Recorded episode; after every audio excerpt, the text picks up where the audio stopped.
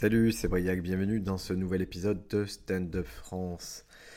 Alors cette semaine, pas d'invité. Euh, je vais vous expliquer pourquoi. Tout simplement parce qu'on est sur la fin du, euh, confinement et la plupart des gens sont fatigués. Sont un peu... Euh, moralement, je vois que, parmi les, comédiens que je fréquente, une certaine lassitude qui s'est installée. Il y a forcément l'excitation d'éventuellement reprendre bientôt avec un couvre-feu, donc ça pondère un peu le tout.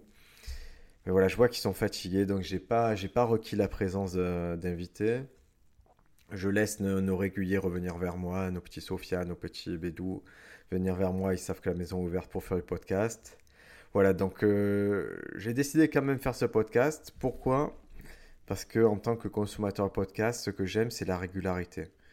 J'aime avoir mon émission chaque semaine, donc euh, je pense que vous aussi vous aimez avoir euh, de quoi penser stand-up chaque semaine. J'ai eu pas mal de messages dans ce sens. Donc voilà, je continue même quand il n'y a personne. Et, forcément, les trucs cool que, que j'ai prévus vont arriver quand, quand, on va déconfiner. J'ai des invités, des nouveaux invités, des nouveaux points de vue. Donc ça va venir, mais j'attends que ce soit les bonnes conditions, que tout le monde soit mentalement disposé à le faire bien.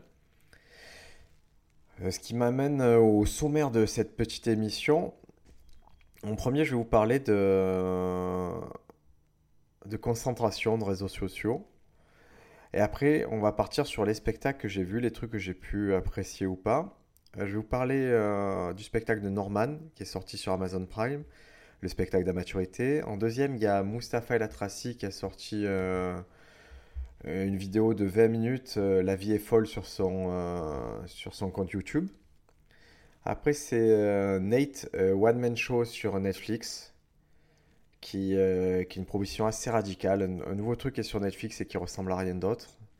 Et après, c'est euh, un petit passage de euh, Brent Morin, qui est un humoriste américain. Un passage qui est sur Comédie Centrale. donc voilà, j'ai fait par le plus accessible au plus dur à accéder, puisque Norman, c'est en français sur Amazon Prime, après Mustapha sur YouTube, et après les autres, c'est soit sur Netflix, soit sur, sur YouTube et en anglais. Donc voilà. J'ai essayé de faire une porte d'entrée pour ceux qui ne maîtrisent pas l'anglais. Allez, comme je vous l'ai dit, la première chose que je voulais aborder, c'est les réseaux sociaux et, la concentration. Euh, je vais parler de mon cas précis et j'espère que ça fera écho chez certains. Je me suis aperçu ces derniers temps que j'étais moins concentré. C'est-à-dire que j'avais ma capacité à, comprendre le, à rester par exemple devant un film sans consulter mon téléphone portable, elle avait chuté dramatiquement. Et j'essayais de, voir jusqu'à quand ça remonte et j'ai pas pu identifier euh, exactement le moment où ça arrivé, cette bascule-là, mais je pense que pas, ça date pas d'hier.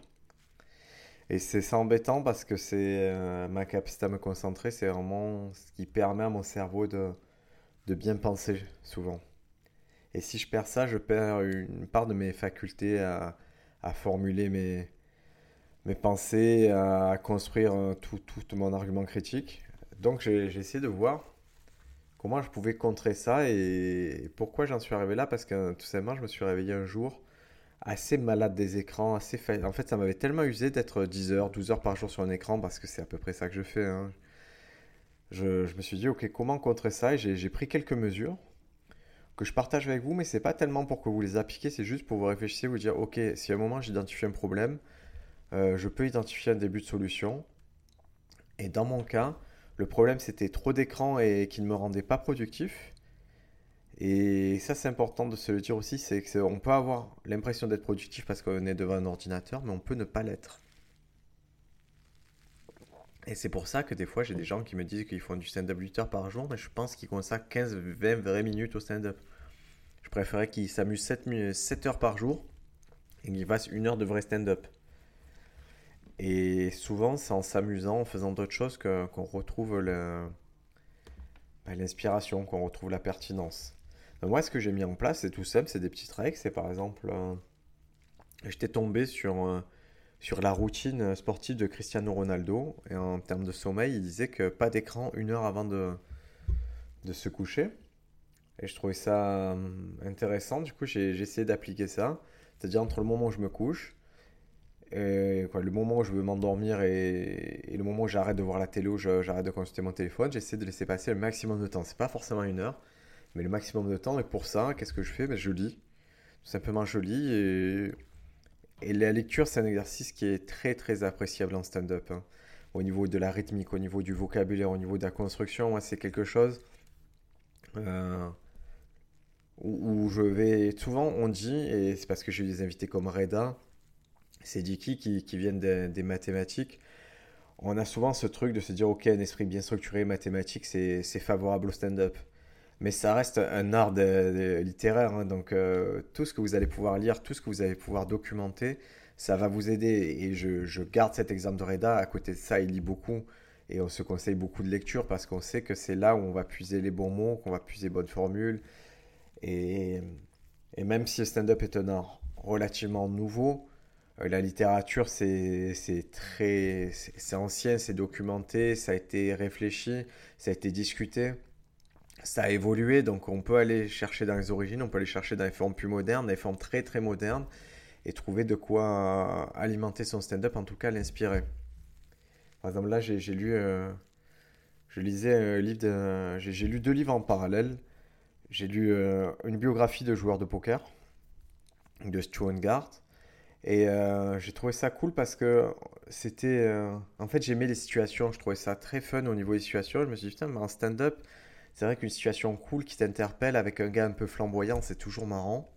Et à côté de ça, je lisais le, un roman, dans de la fiction, d'un auteur qui s'appelle Jonathan Tropper, qui, qui, a la particularité d'être scénariste. Et ce qui est marrant, c'est que ces livres, j'ai trouvé assez délicats et ces scénarios, ils sont assez débiles, dans le sens où il est scénariste de la série Banshee, de la série Warriors, donc des séries assez bas du front, mais je trouve que c'est intéressant d'avoir les deux aspects de sa carrière et, j'ai apprécié lire son livre parce qu'il y avait beaucoup d'humour et encore une fois, il y avait le côté drame et humour. Et, et ça, ça aussi par rapport à, ce que je peux moi apprécier du stand-up, je trouve que ça marche bien ce mariage de, moments dramatiques et, soulagés par l'humour et, ça rend les moments drôles plus drôles et les moments dramatiques plus poignants.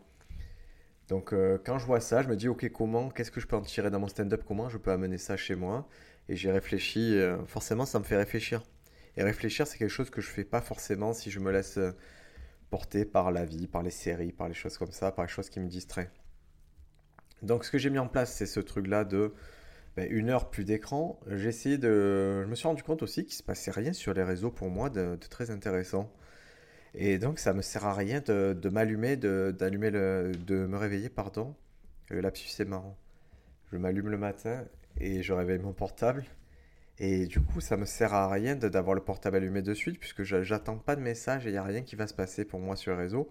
Donc je peux très bien euh, démarrer ma journée tranquillement, prendre le temps de me réveiller, de faire tout ce que j'ai à faire le matin, amener mon fils à l'école, tout ça.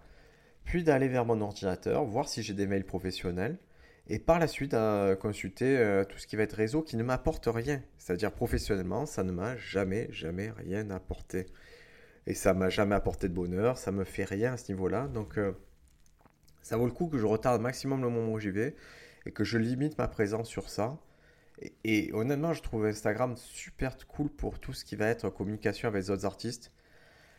Après, pour tout ce qui est moi consommer du contenu, je, ça m'apporte pas de bonheur, ça m'apporte pas de, matière. Il n'y a rien que je trouve très drôle ou, ou, qui me pousse à y aller. Facebook, bon ben, on peut considérer que c'est mort à enterrer depuis fort longtemps. Donc voilà, je, moi, j'ai challengé ces deux trucs. Et j'ai aussi essayé de, retrouver de l'attention quand je regarde quelque chose comme un documentaire. Ben, j'essaie de le regarder pendant une heure et de ne pas m'interrompre. Et ça a l'air de rien, mais c'est. Je pense pas qu'on soit beaucoup aujourd'hui à avoir cette capacité à rester concentré. Et, je vous invite à y réfléchir en tout cas. Voilà, c'était la, petite parenthèse euh, assez sérieuse sur, euh, sur la concentration et sur, euh, et sur les petits éléments que vous pouvez mettre en place pour lutter. Et à chaque problématique, vous pouvez mettre en place des choses pour lutter. Ça, je l'ai appris avec notre ami Paco, euh, que vous, vous l'avez pu entendre dans les derniers épisodes. Euh, c'est vraiment à chaque fois qu'il y a une problématique, vous avez toute une série d'actions à mettre en place. Vous n'avez pas tout résoudre d'un coup, mais, mais, au moins vous pouvez tendre vers ça et c'est important d'y penser. Que ce soit le fait de ne pas jouer, le fait de ne pas bien répéter, le fait de ne pas bien manger ça veut vous permet pas de redresser, de mettre des actions en place, mais ça vous permet de tendre vers une bonne euh, hygiène, en tout cas à ce niveau-là. Allez, la première chose dont je vais vous parler, c'est Norman. Norman, son spectacle, le spectacle de la maturité, est sorti sur euh, Amazon Prime, la plateforme d'Amazon. Donc ça, vous y avez accès si vous avez un abonnement Prime. L'abonnement Prime, c'est 50 euros par an. Ça vous donne accès aux livraisons euh, gratuites par Amazon euh, si vous passez sur les produits Prime. Ça vous donne accès à cette plateforme qui est, vraiment pas mal, hein, qui est bien fournie. Euh, pour avoir utilisé la plateforme aussi aux États-Unis, elle, est 100 fois mieux aux États-Unis, la plateforme Prime Video, parce qu'il y a des nouveautés, il y a des choses un peu plus intéressantes. En France, c'est un peu plus marginal, mais ça commence à être intéressant et commence à produire des choses fortes. Là, ils ont l'adaptation du Seigneur des Anneaux où ils ont investi au bas mot 1 milliard de dollars pour la faire. Donc je pense qu'ils vont avoir des séries un peu moteurs qui, vont attirer du monde. Et il y a des choses intéressantes. Le, gros bémol de cette euh, plateforme, et à l'instar d'OCS, c'est c'est que chercher un programme dans ces plateformes, c'est relou, c'est très mal classé. Et l'algorithme, il est pas ouf. Et, voilà, je n'arrive pas à comprendre comment, en étant Amazon, on, fournit un service de vidéo si, peu ergonomique, si, si, peu agréable à naviguer. Donc ça, c'est la, critique que tout le monde fera, je pense. Euh, je, vous invite à regarder vraiment, c'est pas cool. Et Netflix, euh, j'aimerais dire que Netflix, c'est beaucoup mieux. C'est pas, c'est mieux. Voilà, à minima, c'est mieux. Euh, il y a encore des choses à faire et je crois que c'est Netflix ils réfléchissent beaucoup à ça parce qu'ils savent que c'est leur ennemi. Ils ont un million de programmes et, c'est très dur de tomber sur celui qui vous correspondra le plus. Mais je pense qu'il faut un peu plus d'efforts qu'Amazon à ce niveau-là. Norman, donc, il sort ce spectacle, euh, le spectacle de, la maturité. Et euh, moi, j'étais curieux. J'étais assez curieux de, ce truc. Donc, ça, ça a été filmé à la Cigale. Ça a été filmé ben, dans les derniers mois puisque le contexte, est un contexte de pandémie où, le, où les salles sont ouvertes, mais le public doit être masqué, avec une distanciation sociale. Donc déjà, c'est courageux. Euh, je, trouve ça intéressant de faire ça à ce moment-là. C'est assez courageux parce que c'est évident qu'il y aura le retour du public sera moins ouf que si personne n'a de masque, que la salle est bondée. Donc là, c'est sûrement une demi-jauge. Les gens masqués, un contexte un peu plus lourd. Donc, euh, cool, cool de faire ça à la Cigale. La Cigale, c'est une belle salle. Après, euh, euh, le spectacle commence avec, euh, ce sont les coulisses de la Cigale, avec Norman qui parle, qui se fait maquiller, qui parle avec Jérôme Commandeur. Alors Jérôme Commandeur, on voit un peu de, voilà, le, principe de la scène, c'est Jérôme qui s'impose un peu, Norman qui, qui, qui est pas super à l'aise face à lui, se chambre les deux, mais sur un ton pince sans rire. Bon, pourquoi pas Écoutez, ça fait preuve d'autodérision. C'est pas. Pourquoi pas euh, c'est ce qui est intéressant, c'est bon, il y a une blague qui est lâchée, c'est par Jérôme Commander, c'est c'est que Jérôme Commander, il dit que Télérama a qualifié le spectacle précédent Norman de spectacle le, le, moins drôle euh, de l'année, le moins marrant de l'année, et toute la phase de stand-up que fait Jérôme Commander sur le moins marrant, elle est, elle est drôle parce que c'est vraiment une construction de stand-up euh, classique, dans le sens où il dit, c'est-à-dire, il a cette réflexion, il dit, c'est-à-dire qu'ils sont allés voir tous les spectacles, toutes les maires de Paris, et que c'est le tien qu'ils ont trouvé le moins drôle, et ça, c'est, c'est plutôt bien trouvé. Donc, une fois cette petite phase avec Jérôme Commander qui dure quelques minutes, ben, Norman rentre sur scène, euh, et c'est là que ça se complique forcément. Donc, euh, au niveau formel, le décor est chouette. Quoi, chouette, et encore.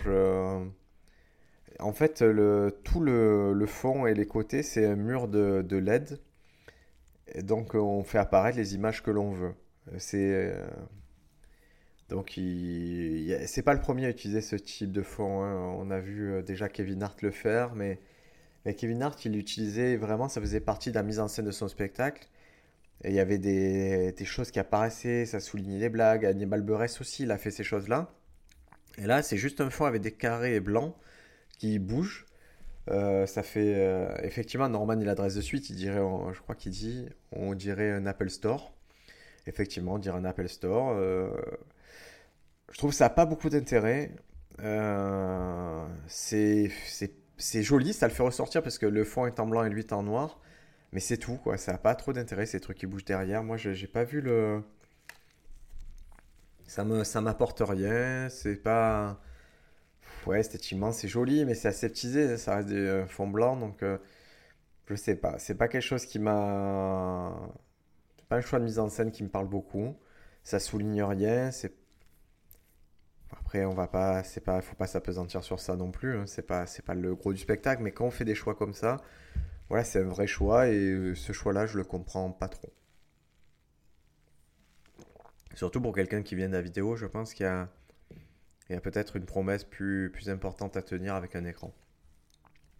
Bon, le spectacle commence et, et, et je prends Norman sans, euh, sans a priori positif ou sans a priori négatif, dans le sens où c'est pas c'est pas quelqu'un, pourtant on a un âge qui est, on n'est pas trop éloigné en âge, mais moi j'ai pas consommé hein, ses vidéos, j'ai pas consommé ce, ses, ses, sketchs, donc je j'attends rien de positif ou rien de négatif, je, je, le juge vraiment à l'orée de ce que je vois, et, et ce que je vois c'est très très moyen, hein. c'est malheureusement c'est très moyen.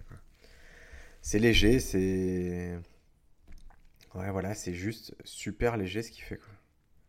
Je vois pas, moi ça ne m'apporte... Euh, Franchement, quand, je vois ça, ça, ça m'apporte rien. Je, je, je, suis pas un génie du stand-up, hein, honnêtement. Et je vois juste que c'est pas, pas très drôle, quoi. C'est pas très drôle cette affaire, c'est très basique. Euh, je sais pas quoi dire, quoi. J'ai vraiment quelqu'un qui, qui essaie de faire un truc, mais qui le fait mal, quoi. Qui le fait avec. Euh, très moyen. Alors je vois qu'il y a des choses qui sont acquises, forcément, euh, oui, il est, il est à l'aise, mais c'est pas une qualité d'être à l'aise. En... Je suis désolé, c'est pas une qualité d'être à l'aise en public et tout. C'est, c'est un prérequis. C'est, il faut l'être hein, quand tu prétends vendre des, des, des, des, spectacles. Donc lui, lui, il a vendu beaucoup. Hein, il le dit lui-même, il a vendu énormément. Il fait partie des best-sellers hein, en spectacle. Et donc, je, j'ai pas mal réfléchi à, ce truc-là, à me dire pourquoi, pourquoi c'est, faible, pourquoi c'est convenu, pourquoi pour moi ça me parle pas, pourquoi c'est tellement bas en, humour. Et, j'ai du mal à comprendre parce que derrière lui, on retrouve Kader Aoun. Donc Kader Aoun, vous avez pu le, vous le connaissez, vous l'avez retrouvé derrière Jamel, vous l'avez retrouvé derrière euh, Malik Bentala. C'est, euh, c'est vraiment une tête pensante du, euh, du Panama Art Café. Et donc il a mis à disposition à Norman un processus, c'est-à-dire le fait de tester pendant des années euh, ses blagues, son show et tout, ce qui aboutit à un premier spectacle, qui aboutit à ce deuxième spectacle. Et donc c'est là qu'il a gagné la laisse, c'est là qu'il a gagné le, bah, un certain savoir-faire avec le public. Et, et je comprends pas comment on aboutit à ça en fait. Je me dis c'est quoi le, facteur limitant qui fait qu'à la fin de la, journée, on se retrouve à quelque chose de très moyen, quoi. Quelque chose qui raconte pas grand-chose, qui est où la persona comique, elle est pas ouf. C'est ça qui me, qui dérange, c'est que moi, le prise par lequel ça passe, ça me parle pas. C'est, c'est mou. C'est juste. Et après, je, je me raccroche à cette idée que, qu'en tant que producteur, je suppose, et, et c'est ma théorie, c'est qu'il est plus facile de rendre drôle quelqu'un qui a une communauté que de donner une communauté à quelqu'un qui est drôle. Donc, euh, bah, Norman, dans, ce cas précis, c'est la bonne affaire. C'est-à-dire qu'on a quelqu'un qui a une communauté, on se dit, bon, on va le rendre drôle, euh, ce qu'il est déjà hein, en vidéo, a priori, mais on va le rendre drôle pour la scène, drôle pour les standards de 2020, 2021, 2022. Et, malheureusement, pour ces standards-là, pour moi, il n'est pas drôle, il n'est pas pertinent, il n'a pas le truc. Est-ce qu'il va le gagner? Euh, Il y a des chances parce que il est, ça fait deuxième spectacle, il joue beaucoup. Mais, pour moi, il aurait déjà dû l'avoir, ce truc-là. En tout cas, quand on se présente avec un deuxième spectacle, je ne comprends pas pourquoi il l'a pas, pourquoi il n'a pas ce côté où, vraiment il y a la sympathie, il y a le truc, il y a le peps, il y a, des signatures. Là, là ça me, ça me parle pas, quoi. Ça me parle pas. C'est un mec fatigué sur scène et qui, qui est fatigant, en fait. Donc, euh derrière, hein, j'ai poussé loin. Je suis allé voir les crédits du spectacle pour voir, me dire, ok, peut-être qu'il y a il y a d'autres explications. Donc, euh, à, l'écriture, il y a Norman Tavo, il y a Kataroun, et il y a aussi euh, la collaboration avec Mathieu Madénian. Et, euh, et pareil, là, je comprends pas, quoi. Je comprends pas. Je comprends pas. Mathieu Madénian, je... ça fait un moment que je l'ai pas vu sur scène. Hein. Je l'ai vu il y a quelques années, très efficace. C'était assez intéressant, c'était naturel, et, il y avait quelque chose de très. une proximité, il arrivait à créer une proximité qui était très intéressante. On avait l'impression qu'il parlait à ses potes. Je comprends que le travail a été fait en ce sens-là et tout, mais, mais la persona comique de Mathieu Madénian est forte en fait. Et plus forte. Son point de vue, je le comprends mieux que Norman. Voilà, donc euh, le spectacle d'amaturité, je le trouve limité. Euh. J'ai un peu cherché s'il y avait des critiques autres. Je vois que Télérama a sauté dessus. Euh, ils ont dit Norman spectacle d'amaturité sur Prime Video. Désolé, mais on n'aime toujours pas. Bon, ils sont désolés parce que ils vont dire on aimerait l'aimer euh, parce que si, parce que ça. Bon,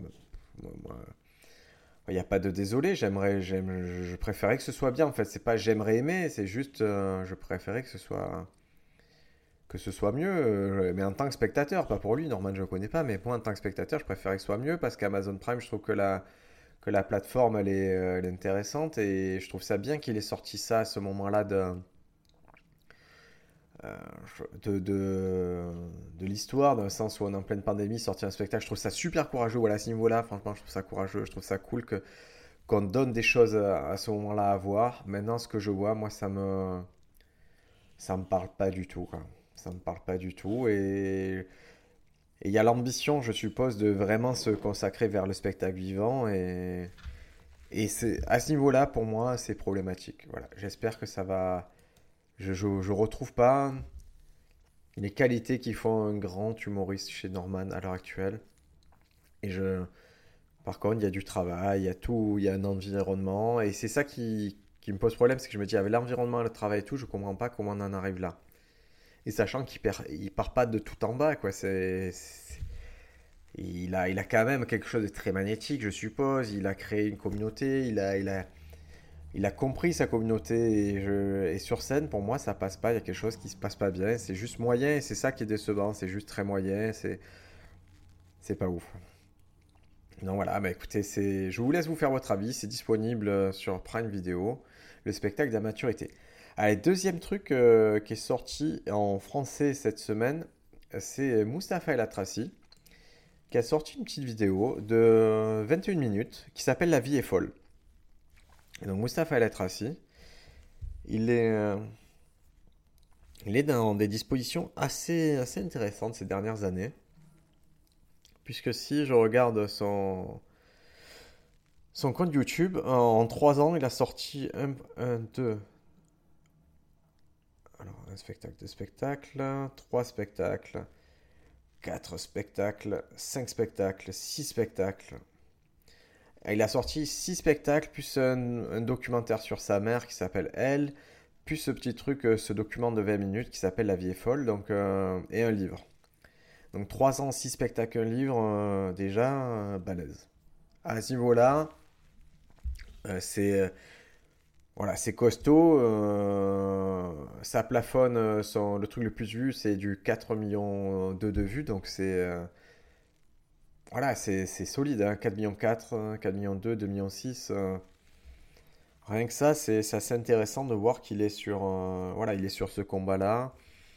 Et il, le gagne, hein, je veux dire, le combat de, YouTube, quand tu en à 4 millions de vues, c'est que tu as vraiment fait ton, ton trou. Bon, moi, je, vais juger parce que je vois La vie est folle. Donc, La vie est folle, c'est euh, un document de 20 minutes qu'il réalise lui-même. Ah, deux secondes. Il y a mon, mon assistant Alexa qui parle et qui veut faire le podcast avec moi. Alexa, chute. Alexa, stop.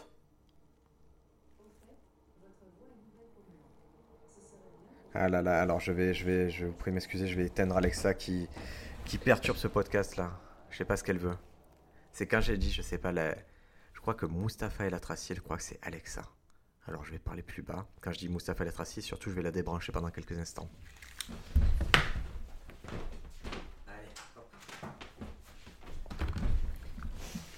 Voilà, je ne montrerai pas cet épisode, vous, restez épisode, vous aurez euh, ce petit artefact d'interruption d'Alexa qui, euh, qui s'identifie à Mustapha et la Tracy. Bref, alors, La vie est folle, c'est réalisé par, bah, par, Mustapha El lui-même. Euh, c'est alors c'est intéressant. C'est euh, tout le l'ensemble du, document, c'est un gros plan sur Mustapha, sur le visage de Mustapha, qui va successivement parler à ce que je pense être un psychologue, ouais, un psychologue, c'est un docteur, je sais pas si c'est psychologue ou psychiatre. Après, c'est c'est Mustapha qui est, qui est face à son banquier. Pareil, c'est vraiment, on ne voit que Mustapha El Atrassi, c'est vachement intéressant de ça. Après, il est dans un supermarché, après, il est dans la rue, et globalement, il y passe une partie chez lui, euh, sur son lit, il y a sa mère qui intervient, du coup, sa mère en... Il y a sa mère, et ça termine par un petit truc euh, marrant que je vous spoil pas. Et les seuls moments où la caméra se détache de lui, c'est dans la rue, c'est quand il observe les choses, et... Donc je vais un peu décomposer le, document, et euh, je vais décomposer d'un point de vue cinématographique. Euh...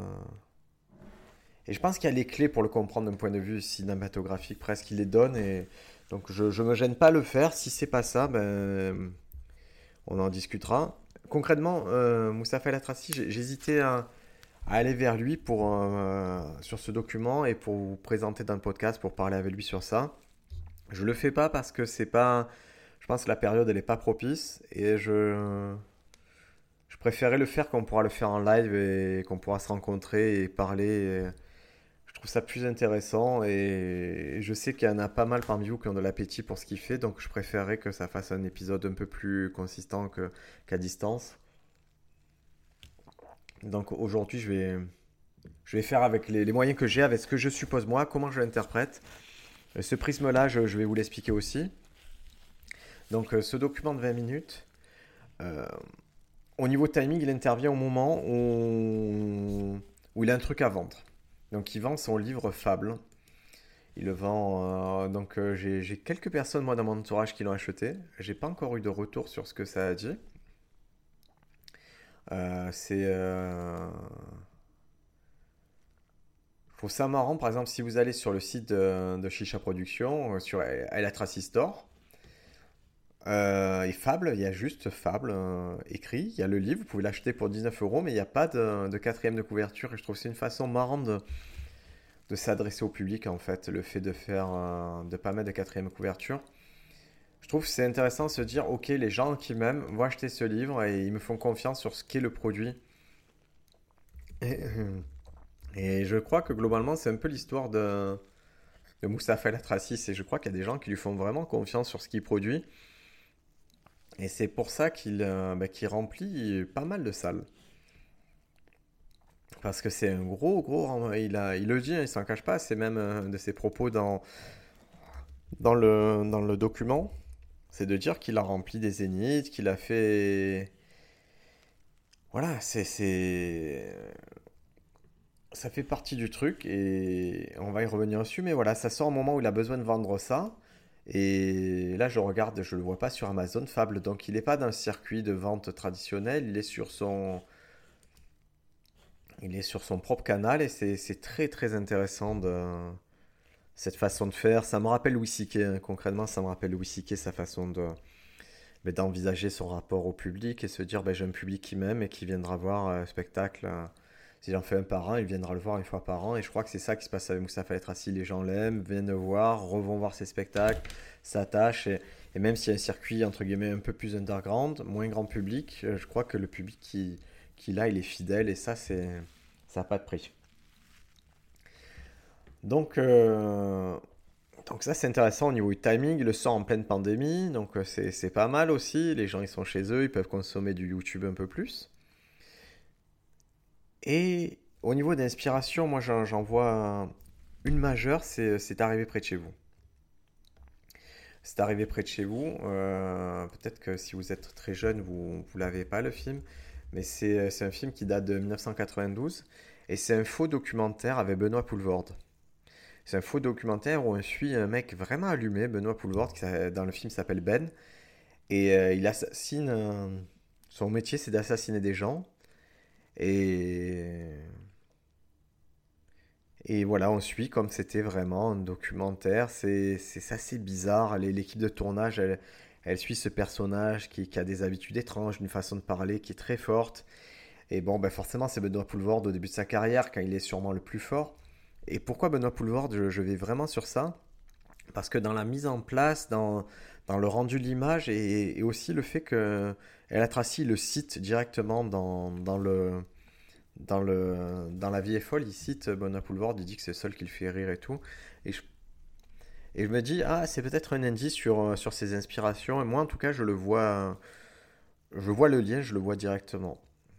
Parce que c'est quand même. Euh, la vie est folle, c'est quand même un mec qui parle seul et qui va, qui va punchliner, qui va créer des théories, parce que c'est vraiment ça. Hein. So, ouais, la Tracy punchlinait pendant 20 minutes. Mais punchline est seul, il subit pas beaucoup d'opposition, il, formule ses pensées, ses cuts. Donc voilà, ça me fait penser à ce dispositif. C'est comme si on suivait. Euh, parce que le fait de filmer que Mustapha El Tracy, c'est comme si on, entend, on l'entendait penser en fait. Il formule à voix haute ce qu'il a dans la tête, il nous livre ses pensées, aussi délirantes qu'elles soient. Voilà, j'ai trouvé que c'était ça l'inspiration. Et après, en fin de document, il y a aussi, euh, j'ai vu une autre inspiration, c'était la 25e heure de Spike Lee. Puisqu'il y a toute une phase où il est dans la rue, il va, où il va commenter la rue, euh, les mecs, les crasseux euh, qui font la manche, les mecs en trottinette, les choses comme ça. Et ça, c'est, il y a une phase dans, la 25e heure avec Edward Norton qui, qui est très similaire. Donc ça, c'est mes deux références ciné. c'est honnêtement, euh, euh, c'est plutôt flatteur. Hein, euh, que ce soit c'est arrivé près de chez vous ou, citer Spike Lee, je pense que c'est plutôt cool comme référence. Donc la plupart des gens aimeraient les avoir, donc il les a. Après, le document, il est particulier puisqu'il y a des choses plutôt drôles. Et après, il y a des choses assez, assez... Moi qui m'attriste un peu en fait.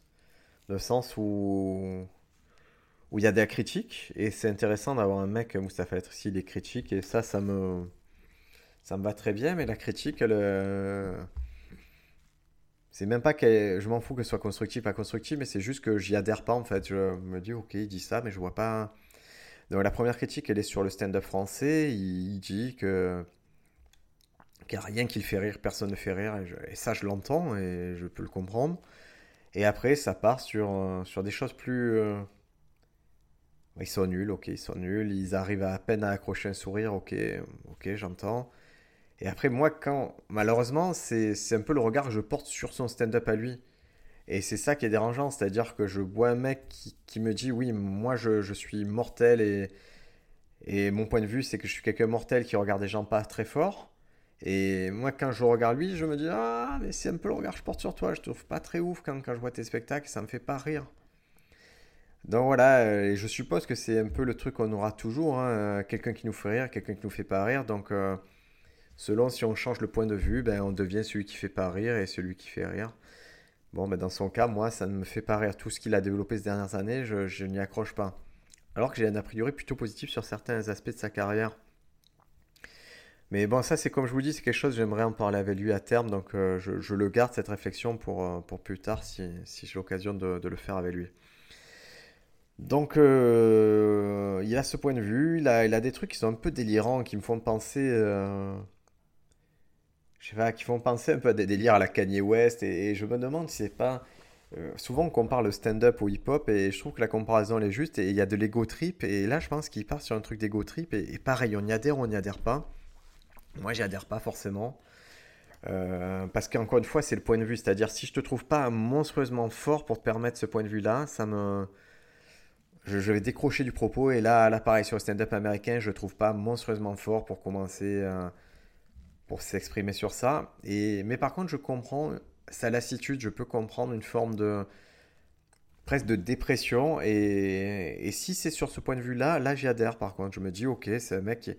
C'est comme quand Kanye West va se lancer dans des diatribes où je me dis, ok, c'est plus vraiment Kanye West qui parle, c'est la maladie, c'est la bipolarité.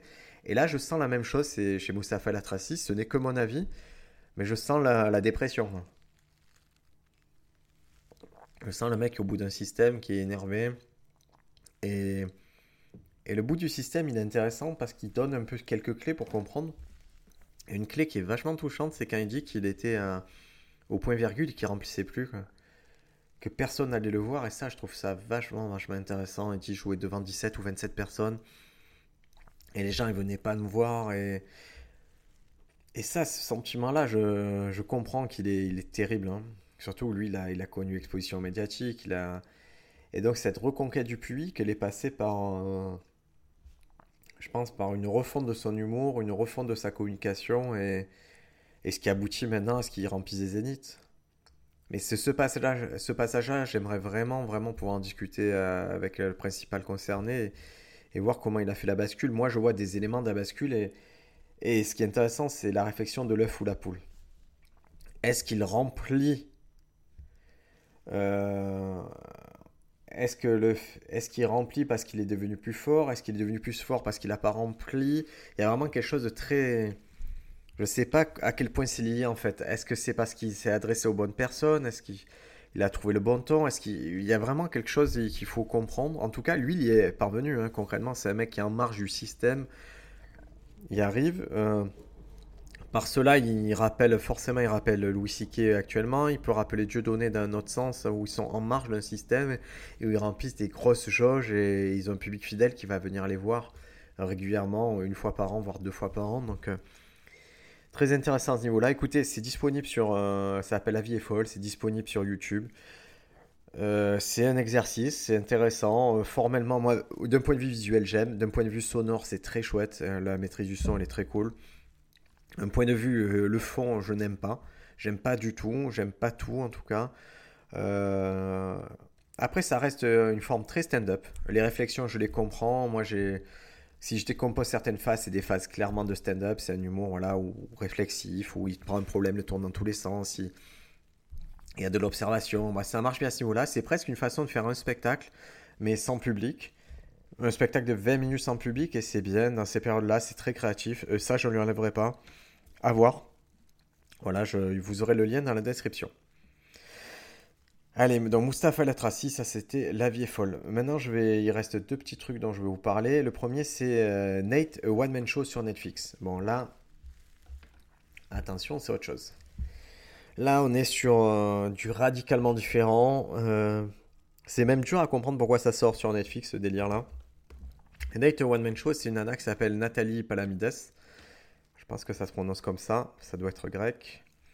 et elle fait ce. Donc, c'est un spectacle où, Nathalie Palamides, elle arrive déguisée en homme avec un avatar qui s'appelle Nate, qui est censé être un stéréotype d'homme qui essaie de devenir meilleur. Alors, c'est-à-dire que c'est quelqu'un qui réalise euh, des choses qui sont très, euh, très dans l'air du temps, le consentement, les choses comme ça, qui, qui sont venues des débats de société qui réalise ça, qui essaie de bien faire, mais qui fait pas super bien, quoi. Qui est, euh, Et c'est... c'est une proposition qui est vraiment radicale, les amis. Alors là, si vous vous lancez là-dedans, il va falloir euh, accepter que vous n'avez jamais vu ça et que vous verrez peut-être jamais ça de votre vie. C'est très, très, très, très, très bizarre. Euh, la première chose que je peux vous dire, c'est que c'est que je crois sincèrement que c'est un spectacle qui mérite d'être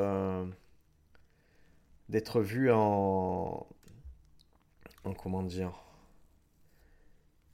je, je pense qu'il vaut mieux le voir en, en live en fait. C'est vraiment le type de spectacle où forcément tu te dis si je si, si je voyais en live ça serait beaucoup plus fou que, que le fait de le voir en, en, en, déporté en vidéo comme ça parce que c'est une expérience live c'est vrai ça se voit que c'est un truc que si vous le vivez c'est un happening et et ça vaut le coup de le voir en, direct parce qu'il y a vraiment de la mise en scène qui est très étrange. C'est plus une expérience que. C'est pas un spectacle qui reporte sur des punchlines, sur des prémices de fou et tout. C'est un spectacle qui reporte sur des sensations, sur de. Ça, ça joue sur d'autres sens presque. Déjà, elle, elle arrive, elle est euh, grimée en, en Nate, et même son costume il est un peu malaisant puisqu'elle est, topless, avec des poils partout, avec une veste, il y a quelque chose de... C'est fait pour créer le malaise et, il faut... C'est très bizarre en fait. Moi, ça me... J'avoue que ça m'a... Voilà, ça m'a interpellé. maintenant, maintenant c'est pas inintéressant. Laissez passer au moins 10 minutes pour laisser une chance au produit. Euh, je vais pas vous mentir, ça devient... Il y a des passages très dérangeants, très... Très à partir d'une demi-heure pour vous dire la deuxième partie du spectacle, le fait avec un de ceinture autour de, de la taille. Et, et voilà, il se passe des choses qui se passent jamais dans, un spectacle stand-up traditionnel. Euh, je pense qu'il y en a qui vont vraiment, vraiment passer à côté, détester. j'espère qu'il y en a d'autres qui vont accrocher à la proposition. En tout cas, c'est une vraie proposition. Moi, je, Je suis pas fan de tout, mais je. Au bout de 10 minutes, j'ai... en fait, c'est au bout de 10 minutes, j'ai, commencé à comprendre le délire. Et je me suis dit, ah, ok. Ok, c'est intéressant. Et, c'est un délire où, en gros, c'est par le comportement du personnage, elle m'a fait comprendre son point de vue juste par le comportement, pas en m'expliquant son point de vue, mais en me le montrant. Et je me suis dit, ok, intéressant. Et même elle, elle le fait, ok. Et je trouvais ça, je me suis dit, putain, on était d'accord au même moment et cette communion-là, elle est rare. Donc voilà, Nate, euh, One Man Show, c'est. Euh, alors ce qui est intéressant, c'est que le, le réalisateur, c'est Phil Burgers. Et Phil Burgers, euh, j'ai un peu cherché qui c'était ce gars-là. C'est un comédien que vous avez pu retrouver dans. Une série dont on a parlé il y a quelques temps, c'est Feel Good. Euh, et, il est acteur en fait aussi, c'est un comédien, il est acteur. Et dans Feel Good, c'est le colloque de Mae Martin. Le mec avec une grosse barbe, là, tout hirsute. Donc c'est. Voilà, je trouve que c'est, marrant de se dire que les gens. de trouver des liens entre les gens un peu marginaux. Et là, c'est un lien qui est assez évident. Donc, Night One Man Show, c'est, disponible sur, euh, sur Netflix. Euh, moi, j'ai vu un peu les critiques, c'est très partagé. C'est assez partagé parce que l'archétype que représente euh, Nate, c'est un archétype qui n'est pas le redneck. Ouais. C'est quelque chose.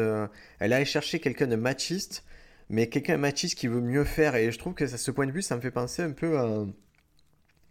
C'est à Bob l'éponge par exemple. Bob l'éponge, je trouve que c'est un personnage qui est intéressant parce que c'est un personnage qui sait toujours bien faire et qui fait des bêtises. Et là, c'est un peu la même chose. C'est euh, Nate, il veut faire, il veut être dans l'air du temps, il veut parler de consentement, il veut mais ça, ça vrille. Concrètement, dans le, dans le spectacle, vous allez voir euh, du catch euh, topless, des, euh, vous allez voir Nate se reproduire avec une femme qui, qui est ivre. C'est, très, ça peut être malaisant, franchement, c'est très très malaisant, et, mais c'est. voilà, il y a quelque chose qui se passe. je pense que c'est mortel à voir en live. Euh, rien que l'entrée, vous allez voir, l'entrée elle est délirante, il y a quelque chose qui se passe. Ça fait plus penser, euh, et c'est intéressant que ça s'appelle le One Man Show à deux titres. Parce que c'est, euh, bon, forcément One Man Show, puisque c'est une femme qui fait un homme, donc c'est intéressant ce titre-là. Et c'est intéressant aussi parce que c'est un vrai. C'est plus un One Man Show comme nous on le conçoit en Europe, c'est-à-dire un spectacle concept avec un, avec un personnage, avec une proposition globale. J'espère que ça va. Écoutez, je, pense que. Moi, je suis content qu'il y ait des spectacles comme ça sur Netflix. Euh, c'est pas. C'est pas courant. C'est pas forcément euh, ce vers quoi j'ai l'appétit. Mais en tout cas, ça me fait plaisir de l'avoir vu. Ça me fait du bien que ça existe. Et je, vous conseille de, donner une chance à ce truc-là. Accrochez-vous. Euh, c'est pas un truc. Moi, c'est un truc que j'aurais pas aimé voir à plusieurs, par exemple. C'est un truc que j'ai préféré voir de mon côté parce que le côté malaise et tout, c'est pas quelque chose que j'aurais aimé partager. Mais, mais ça, existe, ça, ça prouve que le stand-up, c'est pas qu'un aspect. C'est pas que blablabla d'un micro et, de l'observation. C'est aussi ce type de proposition. Faut, faut aimer. Faut. En tant que. Je suis à la fois humoriste, à la fois auteur, mais aussi j'ai des vérités de production, c'est-à-dire que ben, je m'intéresse toujours aux, nouveaux talents et tout. Et je me dis, est-ce que c'est quelque chose vers lequel j'irai en tant que producteur? Et, vraiment, c'est quelque chose, je pense, vers lequel j'irai parce que la production est claire. En tout cas, il y a, il y a un propos, il y a quelque chose qui, qui est dissonant et, et c'est toujours une qualité, en fait, d'avoir cette dissonance dans, dans, dans l'humour. En tout cas, c'est quelque chose que je, entre guillemets, je sais vendre. Ou en tout cas, je sais en parler. Donc euh, voilà. Nate One Man Show, c'est provocateur, c'est assez inoubliable, le fait est. Je pense que c'est quelque chose vers lequel je, je, le reverrai bizarrement, je le reverrai parce que c'est quelque chose qui m'a interpellé et c'est assez rare. Et c'est quelque chose que je montrerai aussi aux, humoristes avec lesquels je travaille pour me dire Ok, vous avez cette image du stand-up posé de, de Dave Chappelle qui va arriver, qui va, qui va se poser, qui va faire son acte euh, sans trop bouger. Ben, moi, je vous propose de voir ça aussi et de challenger ce que vous faites et vous dire qu'il n'y a pas que ça et qu'on peut très bien apporter autre chose à, l'humour. Voilà, très, très intéressant. Pas pour tout le monde, mais très intéressant. Allez, dernier truc euh, je vais vous parler, c'est un peu plus exigeant parce qu'il n'y a pas de. parce qu'il n'y a que des sous-titres anglais, donc vous n'aurez pas les sous-titres français, je suis désolé, mais c'est disponible gratuitement sur le, YouTube de Comédie Centrale. Vous avez qu'à cliquer sur le lien que je mets dans la description. C'est euh, un petit extrait de 4 minutes 42 euh, de Brent Morin qui, explique qu'il s'est euh, mis la honte devant Bradley Cooper. Et voilà, Brent Morin, moi, c'est un mec que j'aime bien. C'est un mec que j'aime beaucoup et c'est. Euh, c'est un gars qui a, un passage ou deux euh, sur Netflix, des passages de 15-20 minutes. Et surtout, il a un spectacle d'une heure sur Netflix. Et ce spectacle, moi, je l'ai vu copier. C'est-à-dire, je, l'ai vu. Euh, bah, c'est pas lui qui a copié, mais des gens l'ont copié. En tout cas, des gens s'en sont inspirés. Et des Français assez bien placés se sont inspirés de ce spectacle. Je les ai entendus le citer. Et je sais que ça a été chez eux. Euh, il y a eu un avant, un après les spectacles de Brent Morin. Et c'est un spectacle que, quand je l'avais vu, je l'avais trouvé ah, très intéressant. Et il y a un passage ou deux dans ce spectacle qui me font toujours rire. Je regarde régulièrement. Et c'est un spectacle que je conseille à, pas mal d'humoristes. Parce qu'il passe un peu sous les radars. Brent Morin, est super intéressant, ce gars-là. Et écoutez, moi, ça arrive des fois qu'on accroche avec un comédien plus que, d'autres. J'ai vraiment accroché à son spectacle-là. Et donc, je vous recommande de le voir sur Netflix en spectacle, mais euh, surtout ce petit passage là euh, qui s'appelle Embarrassing Yourself in Front of Bradley Cooper. Euh, c'est une, une, phase de stand-up qui est donc il fait, c'est en plein air que c'est enregistré, donc on comprend que c'est pendant la période de, pandémie. ah non, ah non, bah écoutez, je, me trompe, j'allais vous dire c'est pendant la période de pandémie, mais ça a été enregistré il y a beaucoup plus longtemps.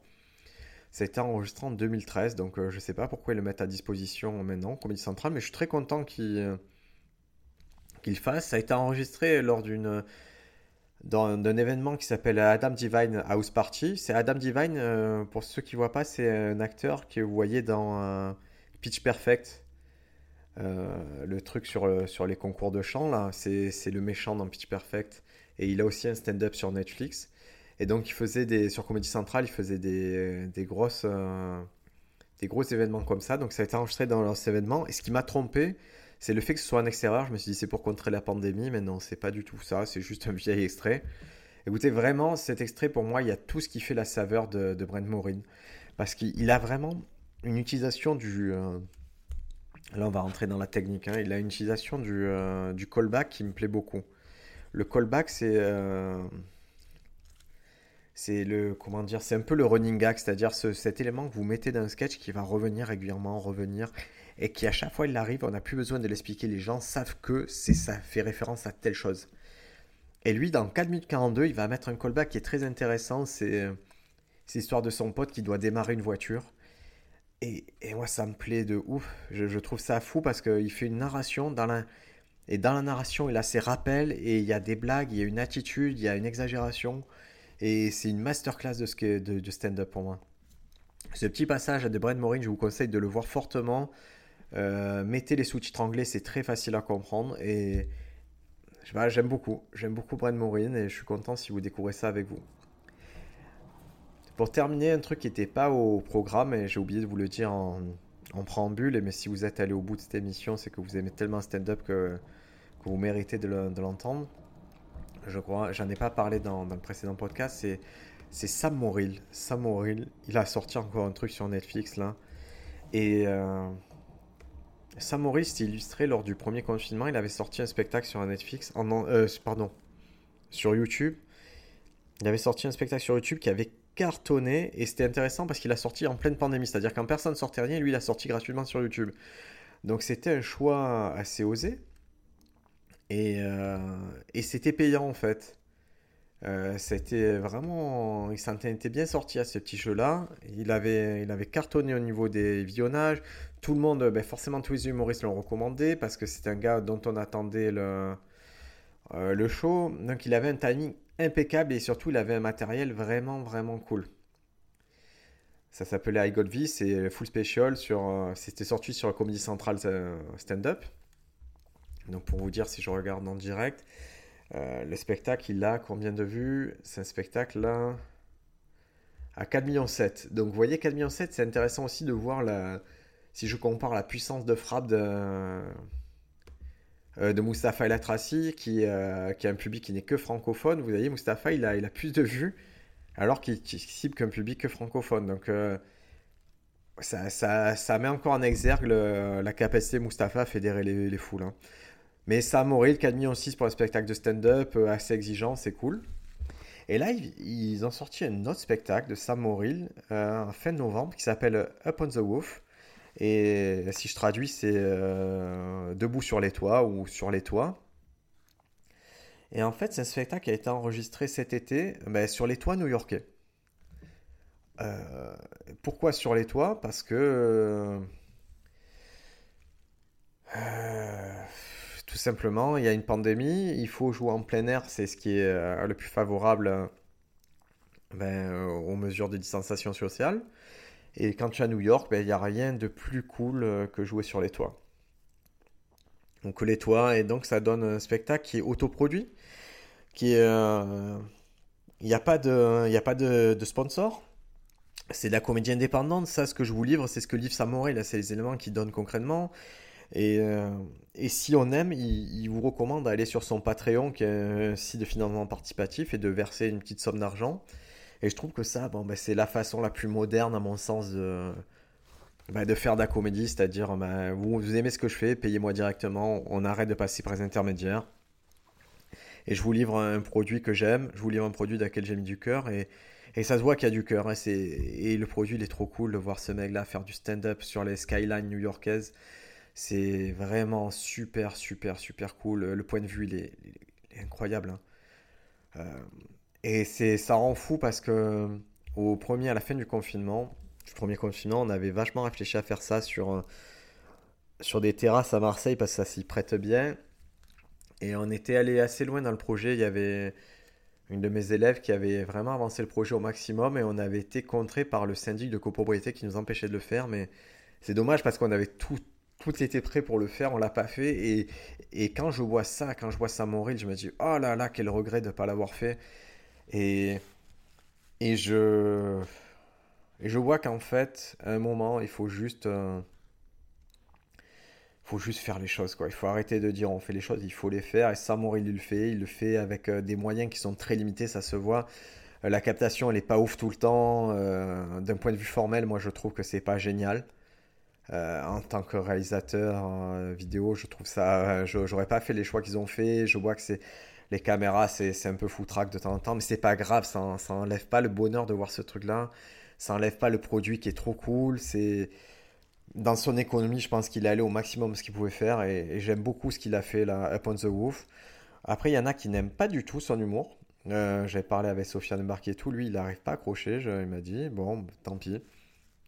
Mais c'est une proposition qui est gratuite, c'est sur Comédie Centrale. Moi, j'aime beaucoup ces, ces délires qu'ils ont eu là, tout le, toute cette clique là de, faire des choses euh, entre les confinements, de faire des choses euh, en période de pandémie. Et voyez, je trouve que là où Norman va faire un truc à la cigale, euh, c'est tout à son honneur. Hein, moi, je trouve ça plus intéressant une proposition comme ça, Morel. Je trouve ça plus pertinent de dire ok, j'adresse mon époque et je, je, me confonds avec mon époque pour fournir quelque chose de, de tout à fait dans l'air du temps. Il euh, y a un article qui va apparaître sur euh, On Time Comedy, qui est, euh, le magazine de d'On Time Production avec le Barbès Comedy Club. C'est un article sur tout ce qui s'est fait à peu près pendant les, la période de confinement là en humour. Je, vous, conseille d'y jeter un coup d'œil quand, ça, sera publié. Il y a toutes ces initiatives françaises qui ont été faites qui étaient vachement intéressantes, les initiatives américaines, et, et de voir un peu ce qui de pouvoir comparer chacun les dynamiques qui ont été empruntées. Donc voilà, moi je vous conseille Samoril, vous aurez le lien dans, la description du podcast. Euh, vraiment trop cool. Euh, à peine 300 000 vues, en, à peine ou déjà en, en 12 jours. C'est pas énorme, hein. c'est pas, euh, franchement, on va pas se mentir, c'est pas énorme. Mais,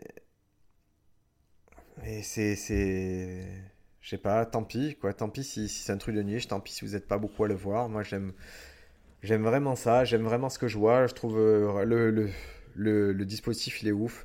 Jouer avec une skyline derrière, c'est complètement dingue. Et, j'espère qu'on arrivera à mettre en place des choses comme ça. Et quand je vois ça, ça me motive encore plus à, à sortir du simple cadre de d'aller en café-théâtre, d'aller en comédie club. Euh, J'en suis au moment où, honnêtement, ça fait 7 ans que je fais ça et, et j'apprends plus rien. C'est bête ce que je vais vous dire, j'apprends plus rien en Comedy Club. Ça m'intéresse. Je veux pas faire le Moustapha et la Tracy, hein. mais ça m'intéresse plus, plus tellement. Euh, ces dispositifs-là, alors que, que, là, jouer en plein air, faire des choses comme ça, je trouve ça euh, intéressant. Ça renouvelle mon intérêt pour la discipline et, voilà, j'espère qu'on va réussir à mettre en place des choses euh, dans ce sens-là. À Marseille cet été, on a eu une bonne initiative. Il y a eu le Garage Comedy Club qui s'est qui s'est lancé. Ça s'est lancé en plein air et c'était vraiment super drôle. C'était, ça avait toutes les qualités du plein air et zéro défaut. C'est-à-dire, ça avait les qualités, ça pouvait accueillir des gens en période un peu chaude où il fallait pas jouer en intérieur. Euh, c'était festif, c'était marrant, c'était, il faisait bon. On profitait de tout ça. Il n'y avait pas les défauts, c'est-à-dire euh, les gens qui ne sont pas là pour ça. Non, là, les gens qui étaient là, ils étaient là pour ça. Euh, il n'y avait pas trop de bruit. Il y avait vraiment tout. C'était bien. C'était assez cool d'aligner tout ça. J'espère qu'on va le refaire. Ça me permet d'aborder le Garage Comedy Club, euh, ben, ce truc-là que qu'on n'a pas, j'ai pas communiqué dessus depuis le début, mais maintenant je pense que c'est le bon moment pour communiquer dessus. Garage Comedy Club, c'est quoi? C'est un comedy club qui va s'ouvrir en Marseille. Euh, pourquoi je dis qu'il va s'ouvrir? Parce que ben, maintenant on a la certitude qu'il s'ouvre. Ils ont fait une campagne de financement participatif. La campagne a atteint son premier palier, euh, donc qui, qui, était de 12 000 euros. Elle a atteint très vite. Donc c'est très cool. C'était le palier nécessaire pour effectuer les travaux, récupérer les clés, faire tout ce qui, était nécessaire à l'ouverture du lieu. Le lieu il va s'ouvrir dans un quartier festif de Marseille qui s'appelle le Cours Julien. Donc euh, c'est bien placé, c'est intéressant. Euh, euh, pour vous donner une idée, moi ça fait longtemps que on, m'a proposé plusieurs fois des salles, des choses comme ça, et, à chaque fois que, j'ai réfléchi à l'ouverture d'une salle, c'était, il y avait deux quartiers de cœur, c'était le vieux port, donc que vous connaissez de réputation, et le cours Julien.